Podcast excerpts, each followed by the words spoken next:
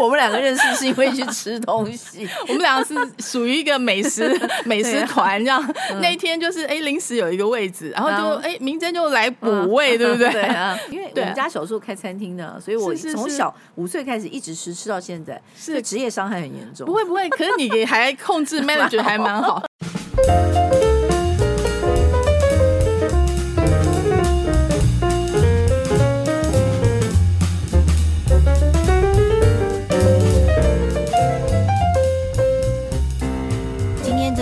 开始，好像已经要走到夏天的感觉，虽然好像是只有春分开始。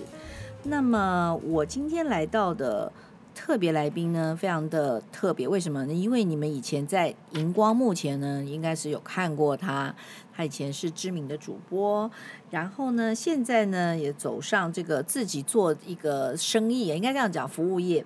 我们先掌声的欢迎我们曾经在非凡新闻部的经理李文娟。啊、哦，谢谢谢谢明珍，谢谢听众朋友，大家好，我是文娟，好久不见了。因为文娟自己也有 podcast，对，嗯，其实呃我。简介一下我自己好了，大家可能对我印象最深刻就是以前我在非凡电视台做了很久，他们的新闻部经理，还有新闻周刊总编辑。但是其实大家对这两个 title 都没有太大的感觉。但是如果讲到一个美食节目《美食大探索》的制作人跟主持人，我相信大家就会有印象了，因为在那个还没有谷歌在这个呃评分的年代哈，就是大家基本上找美食资讯。就是非常大很所算是创了台湾有线电视的呃先河吧，就是他用一整个小时的时间去呃 select 八家店。好，举例子来讲，就是说，嗯，最好吃的八家牛肉面店，最好吃的八家水饺。哦、那呃，因为当时其实呃，这个应该可以细说从头一下，嗯、就是我自己本身是学财经的嘛，嗯、我是台大国贸系毕业，嗯、然后学霸。不敢不敢，就是台大，嗯、呃，就是乖乖牌啦，所以我一直都在念书。嗯嗯，就是台大国贸系毕业，台大新闻研究所第一届。哇然后我毕业讲第一届，人家知道你几岁了？哦，没我没关系，因为我们都在壮世代嘛，对，所以也是第三人生哈。对对对。那所以我的职场的前半段都全部都是在做记者。我那个时候的联合报，我想明珍一定知道，就是我是联合报财经组的记者。我同事呃，包括王宏威啊，啊、嗯。呃或者说是呃，反正都财那个时候的联合报财经组的影响力是很大的。嗯，那可是我在联合报待了两年，然后我就考上了台视。嗯、那那个年代的台视是三家电视台的台视，也是一个影响力很大的媒体。就是、哦、那个时代，就是三台的时代，甚至到后来有无线电台的时代，都是非常非常的收视率高。那我们那个时候的新闻部经理是李四端先生，哦、然后所以说呃，大家。那个时候都是七点钟，一定就是看台视新闻。那虽然我们是财经记者，但是影响力也是很大。那我在台视待了五年，那当然从财经记者、财经主播、夜线主播都待过。但是在后期的时候，就渐渐发现无线电视的影响力开始下滑。就是台视那个时候曾经要做什么冠军频道，我不知道您对台湾的有线电视史清不清楚？有有有有有。但是很可惜，就是呃种种因素，后来就是。有线电视兴起的年代，两千年之后，就是我呢也离开了台视。嗯，但是跟我其他的这种同业不一样的是，他们选择到了，比如说东森啊、TVBS 啊，还有那个时候的中天。嗯、好，那我选择到了一个相对比较小的电视台，叫做非凡。那非凡其实那个时候是公司楼下。嗯，那个时候我公司楼下。对，那您一定很清楚，就说呃，非凡那个时候其实是一开始是做股市台。对对对。那呃，就是非凡的黄先生呢？是是黄董，就是找找我们过去，其实是要创那个非凡新闻台，嗯，纯商业新闻频道，二十四小时的，算是一个。比上海第一财经都还要早。嗯，那我自己是科班出身嘛，老实说，我那个时候本来想说，我 focus 我要去做主播，可是我当时看了以后，我觉得非常有意思，就是说怎么样从无到有做一个呃影音频道做财经新闻。然后我那个年三十二岁，然后我就去非凡，然后他们其实呃一开始是做副理，后来就直接做经理，所以就是变成年纪很轻就可以有机会去打造一整个。财经新闻台至少采访中心啊，就是早上的呃开会的 assigner 啊这些的事情，包括训练记者、训练主播啊、主持人啊这些事情，就是很年轻的时候就通通都有经历过。我就是非常感谢，就是黄董事长给我这样子的经历。那我在非凡也待了十二年，那可是为什么？大家对非凡李文娟的印象最深刻，还是非凡大探索或者美食大探索？是因为一到五我们都要讲财经嘛。嗯。那星期六、星期天的时候，嗯，你要做什么东西给这个观众看？嗯。然后，所以大家那个时候就想说，呃，我们来做一个专题节目吧。所以，为什么叫非凡大探索？其实这个节目现在也还有，虽然我已经离开非凡很好几年了哈，可是他们这个节目还是有口碑了啦。就是大家习惯了吧。嗯。然后就是。一方面来说呢，这个节目当时叫《非凡大探索》，你就可以想象，他其实本来想要做一个 feature story 的节目，像《Sixty Minutes》这样子的，嗯、就是可以呃讲各种的这种呃财经专题节目。可是后来发现收视率真的。不太容易。嗯、那我们后来，因为我自己也挺贪吃的。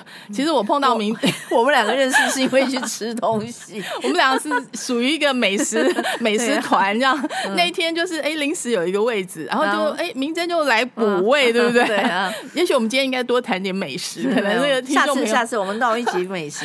哇，我认识美食的人太多了，因为我们家小时候开餐厅的，所以我从小五岁开始一直吃吃到现在，是职业伤害很严重。不会不会，可是你还控制我觉得还蛮好，我就是胖胖瘦瘦啊，但但现在稍微再瘦瘦回来一些，这样蛮不错的。我现在就我我是因为我们这个呃节目呢，最重要的是要讲说，嗯，对壮世代的一些想象跟观点啊，希望能够大家能跨出规则，重启人生。先讲一下最近有一个新闻，就是郑文灿啊，是行政院副院长。他在那个高科技，就是高龄科技的那边的时候，曾经说过说，希望呢政府呢可以吸吸收长照，或者是高龄照护健康福祉，要花他要他认为要可以创造三千亿的这个。我我们其实呃。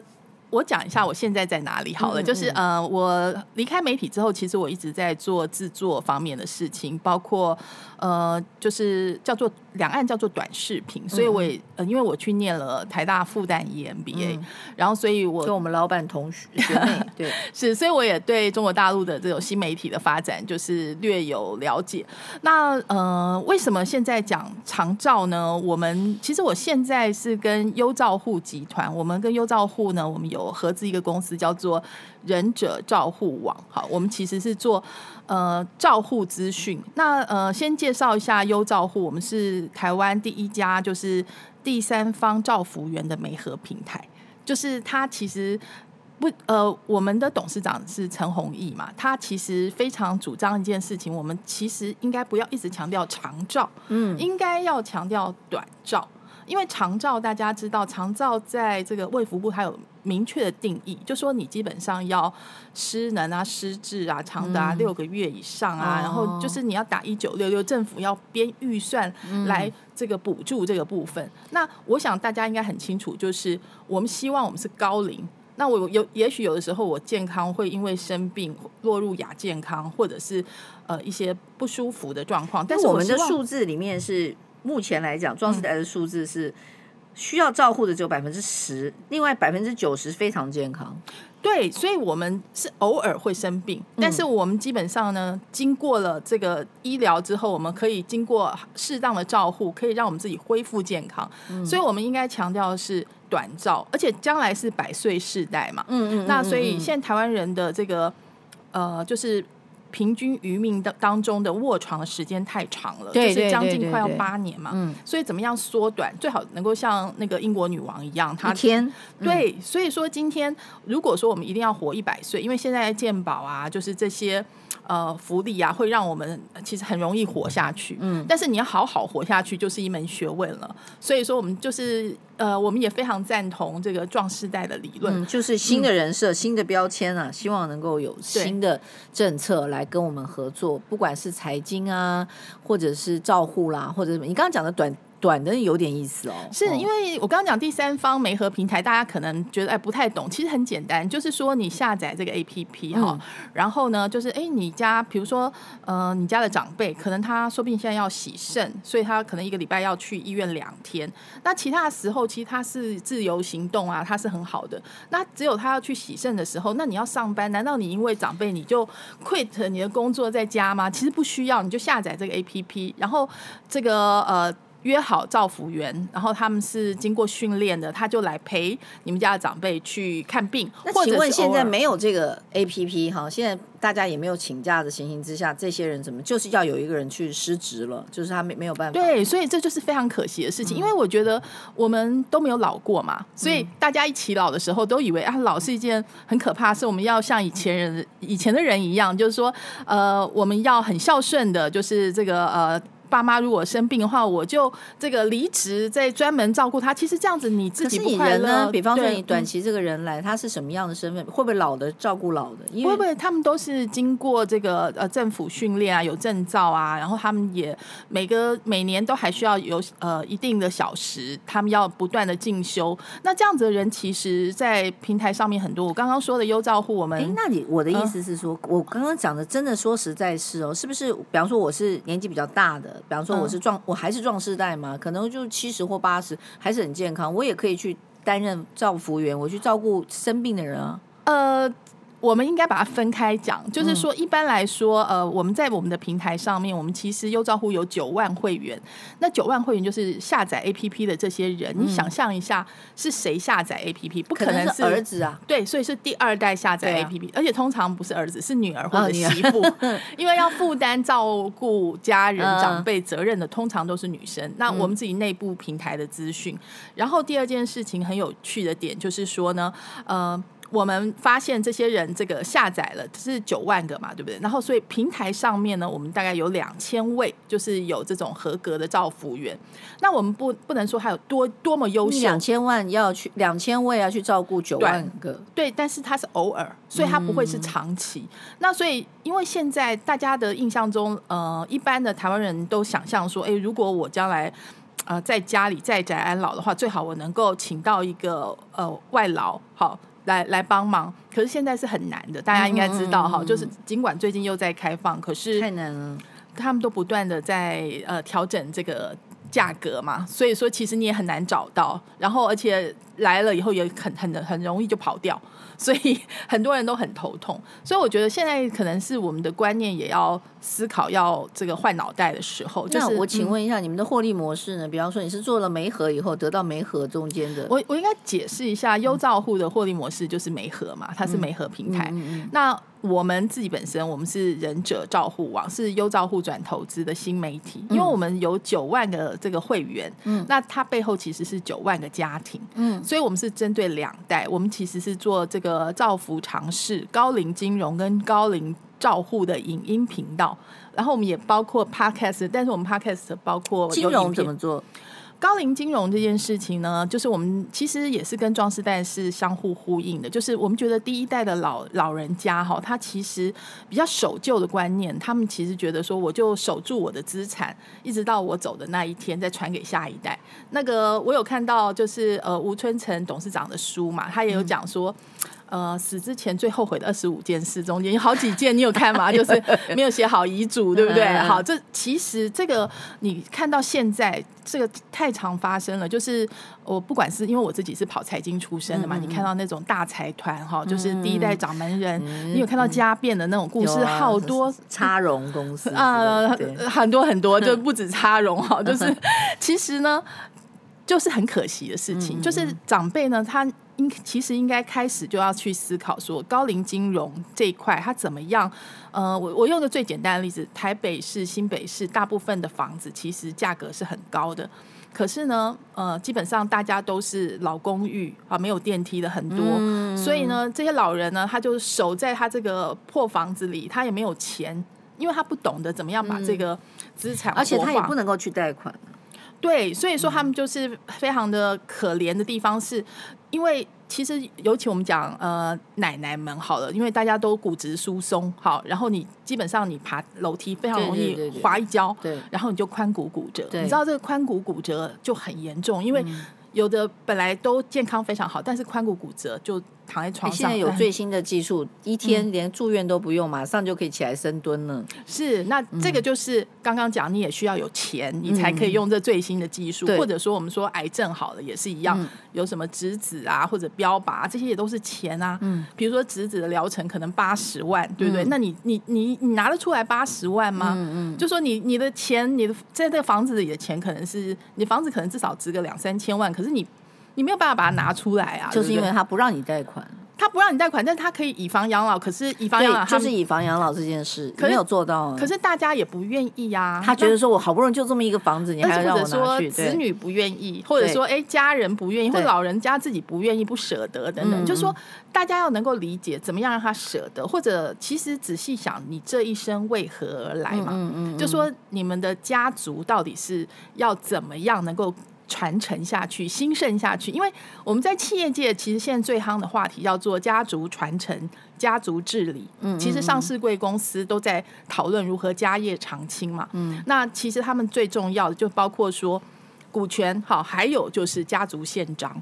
嗯、家族宪章就是我们家要讲好，我们我们这些这些人啊、呃，第一代、第二代要怎么样做哪些决定，真的很难哎、欸。我刚才讲说，你尤其是牵扯到房子这件事情。嗯中国就是想传统文化的这种生根立命的这个，就是有土斯有财的这种状况。是很难撼动的，因为过去很简单，我们呃房地产是很多人理财，就像台湾大概老人家理财最重要两件事情吧，嗯、除了存款之外，就是房地产跟保单。我老人家，就是房地产跟保单，对不对？哈，股票大概基本上存股啊这些概念，大家基本上就起起伏伏，起起落落，大概基本上就打个平平手的居多。那你讲房地产，大部分人都是哎用养这个哑巴儿子的概念去，对对对，所以基本上。你的资产就因为房地产不断的增加，然后你就会觉得，哎，房地产基本上是安全的东西，所以你也不舍得把它变现，不舍得卖掉。可是现在这个时间点，差不多要有点换脑袋的时代了。哦，为什么呢？我举例子来说哈，第一个就是你不觉得现在年轻人他们已经买不起房子，就是躺平族越来越多，嗯，就是呃，所以跟我们以前不一样，嗯，所以他们其实期待继承的人居多。第二件事情呢，就是当他躺平了之后呢，他其实不需要大的房子，他可能回家跟父母一起住，也可能用小房子。嗯，那如果是这样的情况，再加上平均地权条例啊，嗯、或者打预售屋的打红单啊，嗯、政府这些打房，再加上升息，嗯、其实房地产目前的变化。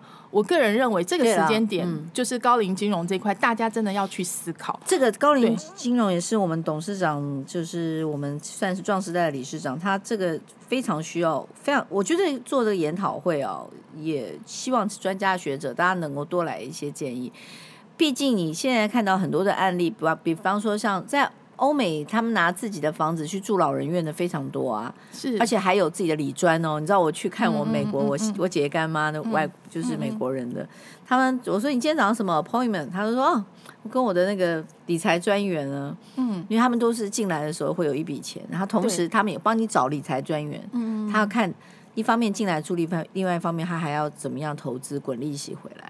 是因为其实我们看欧洲也是很多嘛，他们其实轻盈共居的这种，对，呃呃，就是社区非常的多。嗯、但是在台湾的话，可能就是我觉得大家还是习习惯就是在宅安老，就是大部分人比较喜欢在自己熟悉的环境。嗯、第二件事情讲白了，就是他希望距离他信得过的医院。住得近的地方，大家有发现吗？就是老人家其实最在乎是这件事情，但是未来可能，我觉得大家现在 AI 的这个呃，非常的突飞猛进，大家就是超高速，你说视讯看病，超高速运算晶片，就是为什么 ChatGPT 哈，就是那个 NVIDIA 的那个股票会狂飙啊，这些背后，呃，其实 Bill Gates 也讲嘛，我们其实现在已经到了一个转捩点了。那现在这个时候呢，其实。很多时候，有些劳累的事情，就是很多重复的事情，是 AI 会帮你做嘛？那这个时候说不定这个时间点，我觉得在宅安老的可能性会越来越大。那只是说我可能我需要居住的空间不像过去这么大了，也许我可以呃把它换成比较小的房子，嗯、然后。呃，我不一定会要去搬到你知道所谓的养生村，就是那种非常非常郊外或或者非常偏远的地方。它可能也是距离就是你你信得过的医院或者医疗网的这个中间的一环。但是中间你可能会需要你对自己的健康管理，包括说呃三高啊，你的这些呃血压啊、血脂啊或者血糖的监控啊，然后或者你平常自己的运动啊，然后我相信这些呢，嗯、呃。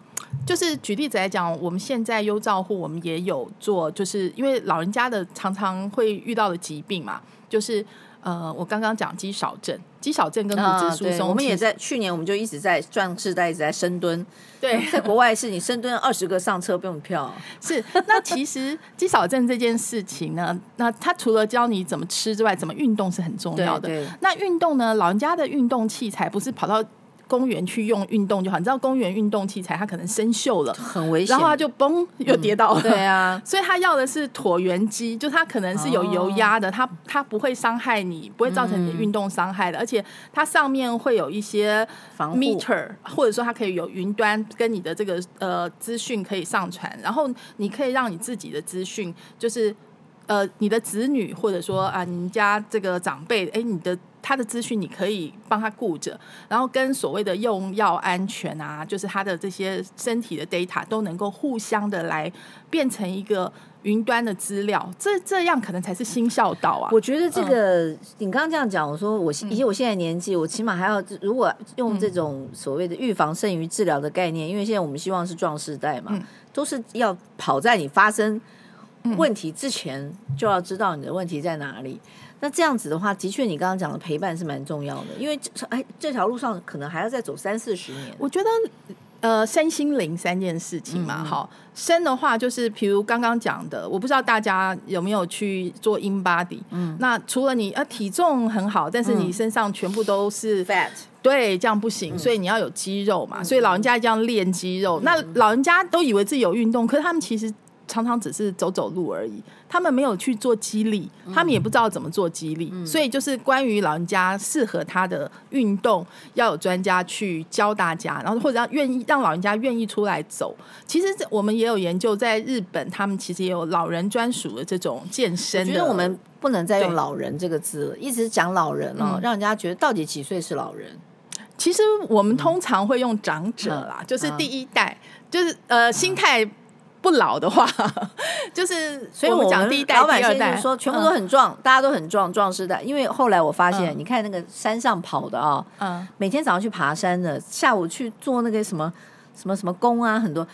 都年纪搞都比我大个二三十岁有哎，是。他们很努力哎，是。他们这么努力。爬山这件事情也要小心一下，尤其气温如果就是突然这个温差很大的话，或者跟新他们的关系，他们群主很大哎。嗯嗯嗯嗯，这些人这群组真的很大哎，是有钱有闲嘛，所以有钱有闲啊，对啊，所以他们每天在在运动，然后在什么唱歌跳舞、国标舞什么。很厉害，KTV 唱最大声就他。对啊，我觉得还有美食啊，明真就知道我们一起有有力气 有钱。我不敢再讲吃了，不能嘛。脸书每天他想说你现在是怎样这样子？没有我我们我们其实刚刚讲讲，你刚刚讲新孝道这个概念是对的，就是不要因为你觉得你要去照顾上一代，你就去辞职了。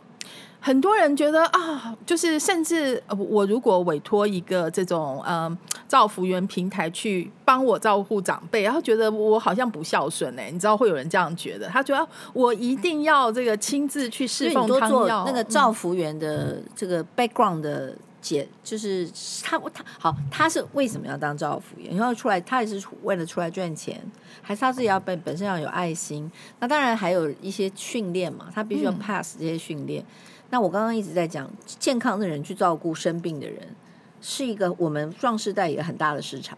是，我觉得您刚刚说七八十岁，我可以回去研究一下。目前是没有，但是、啊、你说那个造福员，造福员，但是我要说，他在这个平台上面，哦、当然因为有呃劳基法或者人有这个时间的关系嘛。我我问题又来，这我们今年昨天还在谈这个问题，就是说。嗯有没有规定你多少岁你不能去做什么样子的劳动，或者是你没有多少岁你不可以去做什么样的事？那其实，在美国这件事情哦，我我这次因为我姐姐他们从美国回来，我姐我姐姐今年嗯、呃、应该是六十八岁了，还是六十九岁吧？我姐姐、嗯、上班啊，嗯，对啊，我其实认为未来应该要。我们叫做呃壮世代经济的话，就是我们要让各个部门共同去让壮世代投入劳动市场成为可行。其实这个部分啊，我昨天有特别在我们在我们壮世代的那个理监事里面，我们也有提。嗯因为其实包括以前我大概在二零零八年的时候，那时候在银行服务，我们的银行的时候就是在推我的 public affair 的最重要的事情就是要推 diversity。嗯，那在美国算是先进国家，它 diversity 这件事情就是不管是老病残，或者是种族的颜色，或者是你是呃先天的障碍，其中老是一个非常重要的部分。所以他们在做任何的 interview 不能问年纪，而且你在工作上面，如果你发现老板因为你年纪大而给你比较轻或比较重的工作，注意哦，有比较轻哦，嗯、就是你觉得隔壁的人的工作比你重的话，嗯、你也可以抗议，嗯、就是说是一个歧视。你现在是怎样？我不能做了吗？可是其实我有四十年的经验呢，我怎么可以不行？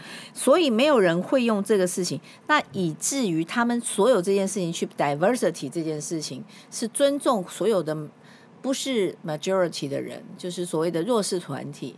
可是话说回来了。接下来，我们的数字告诉我们，壮世代的人哦，会比年轻人或小孩子更多。二零四零年就是我们多了。我。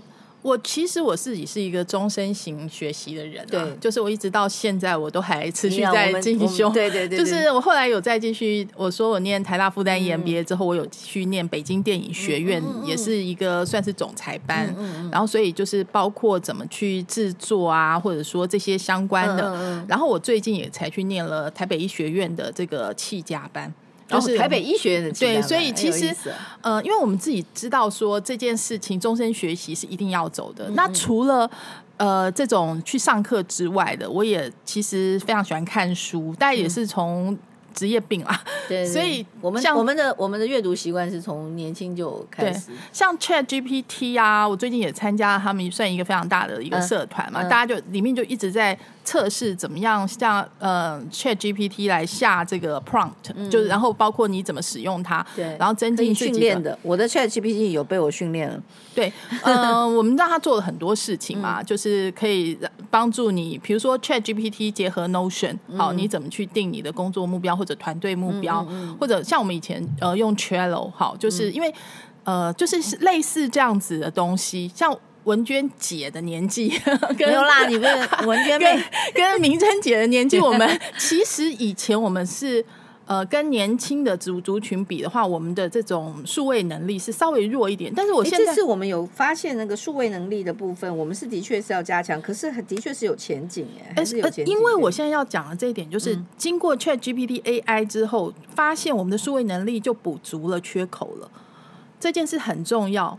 像大家应该知道说 Python，好、嗯、Python 其实它已经是一个比较容易学的程式语言，嗯、就是对我们一般文组的人来说的话，再、嗯、加上 Chat GPT 之后，嗯、其实你现在可以用自然语言法就让电脑跟机器做一些。所以你的脑袋里面有退休这两个字，对不对？我没有啊，不会对不对？因为你只要活到老做到老就是。其实我要讲一下，呃，我以前是做财经记者的时候，我主跑的是工商团体，嗯。然后，呃，我跑的包括呃那个高清院啊、王永庆啊，他们也，他们根本就没有退休的概念啊。对对对，对，那个王永庆那个时候就是，呃，他每天四点就起床，你知道吗？起床就毛巾操啊。然后，所以我我觉得其实他们蛮走在蛮前面。不过另外一方面就是，我觉得就像刚刚讲你说那个长荣嘛，哈，其实。你虽然是在动，可是也要先想好将来怎么怎么样。对，你们家要怎么这个？我没有讲长荣，我讲插荣。但是我想大家听得懂，那个已经有法院判决，所以 法院判决，所以是可以讨论的。对，我是觉得，我是觉得这个有我们其实很幸福啊。嗯，就是我们的小时候。对，人家会说啊，你书念得很好。中年的时候，你会说啊，你这个参加课外活动很好。后来你说你工作做得很好。那我们现在就是活得很好，活得很好之外呢，还要帮下一代去想一下，就是说下一代先预习他们可能会碰到的问题。你讲下一代的百岁世代，因为医药太发达了，人是无法不会很快走的。那接下来这些满街，就是我常常告诉人家说，你看一个像现象，我现在去公车里面的时候，或捷运站，你看到那些不爱坐。那些不爱坐，以后是年轻人在坐，因为后面那一大车厢都是我们的人。我我常常因为我在日本，我们常去日本旅游嘛，你就发现日本没有人在让不爱坐这件事情，因为他们就是。他们通勤都很辛苦，他们会觉得说，如果哎你真的身体不舒服的话，你就不要坐。对，你就自己去选择别的，你就可以想象这件事情其实呃有那种正义魔人说你怎么可以跑去做不爱做是不对的哈。那第二件事情讲到下一代，其实我的想法也略略不同，我觉得我们就等于说是把光。照给他看，然后让他们自己去决定路，而不是说，哎，我帮你，我限制你要决定什么。我觉得这个是我，我觉得也许未来壮世代我们自己要去思考。还有，比方说，有人一上车哔哔哔，嗯，人家会觉得说，就看一眼，老人来了，上来了。可是事实上，这件事情也是在国外是不可能、不可以发生的哦。你不能够显示出来你是 B B B，，你不能，你不能问我几岁。是，呃，有的时候我现在有发现，因为我我我们现在也为了要增加运动量，我现在也大量就是虽然会开车，但是我也大走路啊。我们每天都拿着这个 走路，然后啊，看着几度坐公车跟坐捷运，而且其实台北那个棋盘公车跟捷运搭配以后，真的是四通八达，是很方便的。然后我自己的感觉是。有的时候在这个嗯上班，就是离峰时间，但车上全部大概都是就是你不喜欢说的老人，就是都是长辈。嗯、那可是大家好像嗯、呃，真的年轻人仍然有点不好意思坐，就是都是大概都是老人家坐那个红色的椅子，就是你知道有有这种感觉，我确实是有这样的感觉。但是我相信有些观念大家是渐渐会改变啊，会会了会。可是我们今天哎，我们今天这样讲，等一下时间都不够，你现在还要讲讲你自己本身的这个。呃，自己现在做的这个工作嘛，你现在这工作是自己的，就是跟人家一起合资做的这个职业。呃、嗯，对，算是，因为我就刚刚讲说我，我反正我的强项就是内容制作嘛。嗯，呃，我以前的工作就是每天大概要呃想三十多个题目，就是请请记者们去去 cover 嘛，或者那可是现在的话就是呃用另外一种方法来制作，所以我觉得挺好的。那呃我们。认为未来哈，就是其实每一个人都可以是一个电视台，未来每一个人都可以是一个 KOL。那特别是壮世代的部分呢，如果有机会的话，我们也很愿意。我们是忍者照护网嘛，来大家来共同来开发这一块。因为我刚刚讲说，我这三十年的工作，我就是训练记者，然后教记者，然后包括呃，就是两岸的新媒体，我们也是呃有开很多的。太能干，太能干。我这个就是我被训练的，我就是训练有素，会做这件事，所以。我觉得像现在有 ChatGPT 啊，或者说呃，你知道剪接软体剪映啊，或者说有一些就是新的一些工具啦，帮助我们越来越像我以前在台视的时候，我们要做这些特效，可能你要。先把这个特效单画好，然后申请，大概要等三天，他才做得出来。然后那个特效的那个电电脑，就像我们现在的这个录音室一样大。但是现在呢，你就已经是完全免费。就是以前，就我在做制作人的时候，我可能一个小时的我们两个讲话的这个过音稿，要请那个字幕小姐打字，然后她打得飞快。那你要花给他六千块打一个小时，但是现在呢，你就是一键它就可以生成，就是就是 AI 的，就是 AI 它也影响了剪接的软体，所以说现在这个时候，我我觉得是资讯爆炸的时候，但是我们其实呃，第一个你可以把这些当做你自己的生产工具，学习工具，然后如果讲学习的话，应该是。呃，我我也蛮赞成，就是董事长在壮士代里面说的，如果人退休了以后，你每天就是追剧吃啊，然后躲在家里，你真的人生。我觉得我最 follow 他的书的是，他认为那个壮士代呢，还是要打扮的，叫壮时代壮 style。嗯，所以我现在，哦，人家都在断舍离，我每天还在买东西。哦，你今天 转非常美丽。对啊，我说我每天都还有，我想，哎，因为我们老板就说，我们这个年纪还是要打扮啊，还是要每天不一样。我每天都在做。每天的 look，我觉得，因为我的很多朋友都是每天在晒孙子嘛，嗯，我们还没有孙子可以晒，我说为什么不晒自己？我们还是在晒自己的状态。是，我觉得也很好，因为你把自己打扮好，嗯、第一个你要。呃，keep fit 嘛，你自然就健康了。嗯、那第二件事情的话，你其实是跟在流行的最前端，其实也让你自己心灵是开心的。是啊，你想想看，一个人如果可以这样美到最后，你看我们看到很多年纪大的那个银，就算他是银发，我们他绝对不是银发族，他是银发，可是他好 fashion。对啊，就像我们追剧，我们也要呃。挑的追，你不能什么烂剧都追，你知道？追到没有眼睛不好，追到眼睛不好，而且也浪费。你知道 garbage in garbage out，但是好剧可以追啊。嗯、那就是比如说像我们讲《黑暗荣耀》，你刚刚讲 银发，因为他的那个编剧就是金银淑小姐，她其实我可以说她比我们年纪还小一点点，但她已经满头白发了。哦、那她满头白发没有去染，她反而让这个白发上面有一点点。银色跟蓝色，银蓝色，所以看起来非常的 fashion，所以这个也是一种呃 style，就说你的壮时代的打扮法，可能不是去盲目的追寻那个呃 Black Pink 那样子，当然不可能，我没有那个腿，也没有那 那那样子的这个样子哈，但是你可以有自己的 style，对啊，所以我我们就会自己去找到自己适合的品牌嘛，然后自己会怎么样去让你自己每天的 look 还是。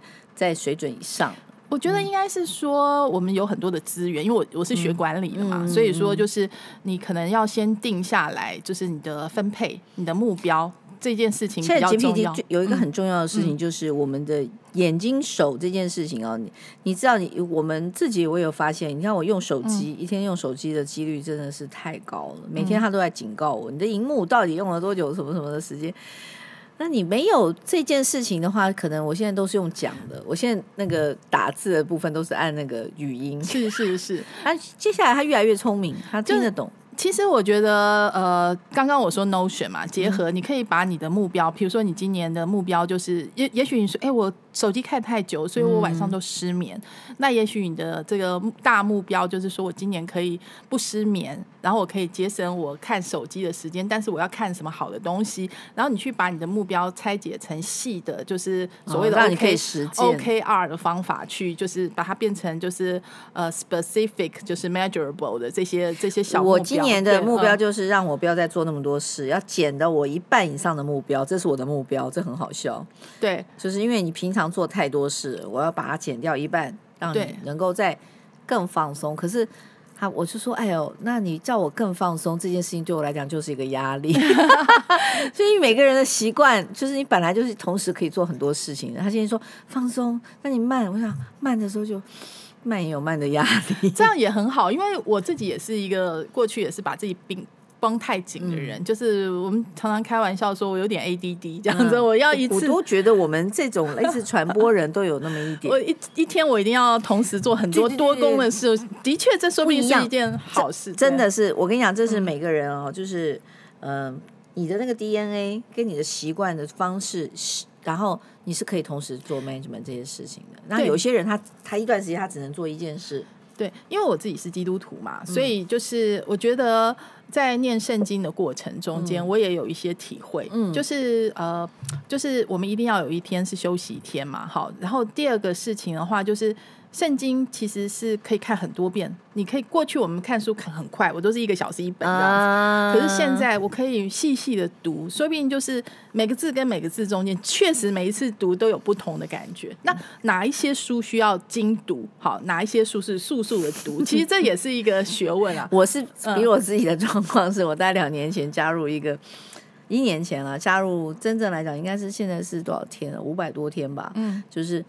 有个教我们我们教会有一个读经列车，嗯嗯、对，然后每天早上第一件事情就是他会发送给你说，你今天应该念哪、嗯、哪一章哦，嗯、然后我每天都非常非常乖，完全一天都没有，我连换日线，就是我连坐飞机我都没有停过。嗯嗯嗯、然后我朋友就说：“哎，你怎么那么认真？”我说：“没有，我说我很，因为我们那个事情只要一天不去，就你就要下车。”是是，所以这是另外一种，另外一种逼自己要去细细的念的一件一个动力。读经列车我也参加过两次，嗯、我觉得也很棒。那就是跟志同道合的这些算 RPG 的小组的这些朋友一起讨论也很棒。然后，但是我觉得还有另外一个做法，就是所谓的串珠型，嗯、就是说每次一个主题，其实有非常多这种有趣的这种读圣经的方法。以后有机会，我也许我也可以来分享，因为大家知道我就是一个超级热爱学习的人。嗯，就这个就是我觉得有趣，因为有的人可能不喜欢学习，他会觉得学习不好玩。可是我们就是觉得学习很好玩，就是这对我来讲是放松，有趣，是放松的一部分。比如说，呃。我我看圣经，我觉得有趣，在学习，像怎么样把圣经的章节都背起来，嗯、这、哦、这个、哦、这个也是我的学习。短期记忆还好吗？对，就是这种短用短期记忆的方法，这个这是年纪大的人最最一个致命伤哦。对，就 是像口诀啊、歌谣啊，这个各种方法背很多的东西，嗯、然后再去印证，这是我喜欢的事情。嗯、然后刚刚讲说像追剧，对不对？嗯、那你你只是追一个。呃，像那种八点档什么这种不是，我们其实追里面有很多有趣的，就是他编剧的技巧，嗯、或者说他到底呃，就是呃怎么样分镜啊，导演的手法啊，然后还有他资本背后，比如说 Netflix 背背后，他呃在对韩国的投资，像一些这种产业面的东西，嗯、这也是我们有兴趣的。所以其实呃，我我觉得你把它不要把它当做太硬的东西，就觉得有些人想到学习就觉得。又要考我了，讨厌！我不想看。但是我们不这样看它，就是这是一就好像你在打游戏过关卡一样，它是一个充满挑战性的，让你觉得很愉快的事情。嗯、然后它又可以帮你赚钱，何乐而不为？嗯、就是我我自己反而觉得说，现在真的是壮世代，呃，就是开展，因为我们的脑力陈述效果之后，发挥的影响力更快更大。嗯然后，所以这个这个时间点，真的大家千万千千万万不要，如果你是壮世代的这个朋友在听我们的 podcast 的话，嗯、千万不要把自己的这个时间用在这个嗯，嗯，就是躲在这个小房子里面，嗯、让他自己慢慢的衰老哈。嗯、这件事情有点可惜，这样子。好，我们其实还剩下最后的一几分钟。那我想说，文娟自己有对人生自己的一些期许嘛？因为你现在同时做那么多事，你从小到大应该都做了非常非常多的事。那你接下来有没有什么想法？就是不要，我们就不要再讲环游世界这种事情。我现在身边没有一个人不在环游世界，大家都都环游世界。其实我反而从想要从自己身边开始环游世界，嗯、而不是环游别人世界。比如说我，我现在最近我回到永和嘛，啊、然后我们永和呃更新音乐附近有个市场。然后我嗯，我从小就在那边长大。然后以前小时候就是奶奶带我们去买菜，然后我就发现，哎，那个其实市场里面非常多的美食。哦、然后为什么我不去用以前？非凡大探索那样的方式仔细去研究，你就自己做你的 YouTube。对啊，是啊，我所以我现在打算要做这件事情。你问我说我要做什么？我觉得其实一个人的电视台也许是一个蛮蛮有趣的方向。好的，对。而且来我们光的院子左营，我弄一个房子嘛。我上次有跟你讲我的老家，嗯嗯嗯，我们这些年就是做了这件事，就是把我的老家修起来，但花了非常非常多的钱。哎，我可以去参观，而且左营的美食好多哟。对呀，你来啊！你跟吴恩文聊过嘛？对不对？有啊，我跟温恩恩文很熟啊。对啊，恩文他们常来我家。眷村美食。那我们家是有前后院的，整个村子是美轮美奂，非常非常棒。以前海军的，就是我的房间，我们家就是大佐。是呃，下次我待会下节目我再跟你聊。对呀，应该很多共同朋友朋友，对呀。那你可以做你的 YouTube，那你也欢迎你来。我们光的院子帮我们做专辑啊！好啊，好啊，而且来玩，我可以这个觉得我们可以南北美食大串联，哈，眷村美食啊，或者说你来，我们刚刚讲说顶西站的那个美食，对，我觉得你会做，你会因为我做剪接哈，就是做起来就是蛮就是蛮年轻人的，那个 tempo 很快，剪接真的很容易。你如果上我的课的话，一个小时你就会了，就 连拍带剪，对不对？连拍带剪，上字幕，通通可以。听说现在上字幕很简单，很超简单，很简单，很简单。对，所以这些都是，而且可能都是上个月才发生的事情。所以你不要以为，嗯，过去的不可能是未来还是不可能，可能下一秒钟它就连拍带剪加上字幕，上你的课要多久？我我其实看你啊，一个小时、两个小时、三个小时都可以。我一个小时你就简单基础一定会。嗯，然后刚刚说不只是用手机哦，连拍带剪哦，还可以叫一个萝莉帮你配音，叫一个大叔帮你配音 都可以，还可以帮你配广东话，帮你配英文啊。你的意思是那个是电脑吗？那个电脑啊，电脑的啊。所以现在就是这么神奇的时代啊，太厉害了。然后所以这样壮世代们。我们都会，我们并没有比你们先开课，先开课，是啊，好，先开课，好，先这样子哦。那我们来，哎，壮世代先开一下这个课吧，我们来开哈，OK 啊，好，就这么说了，好。我这件事情第一个要学，嗯、那现在要跟大家说再见哦。那如果我有机会的话，我再来找文娟来讲美食。好好，我想应该很多人想听。嗯、好，谢谢，谢谢，谢谢明真，拜拜，拜拜。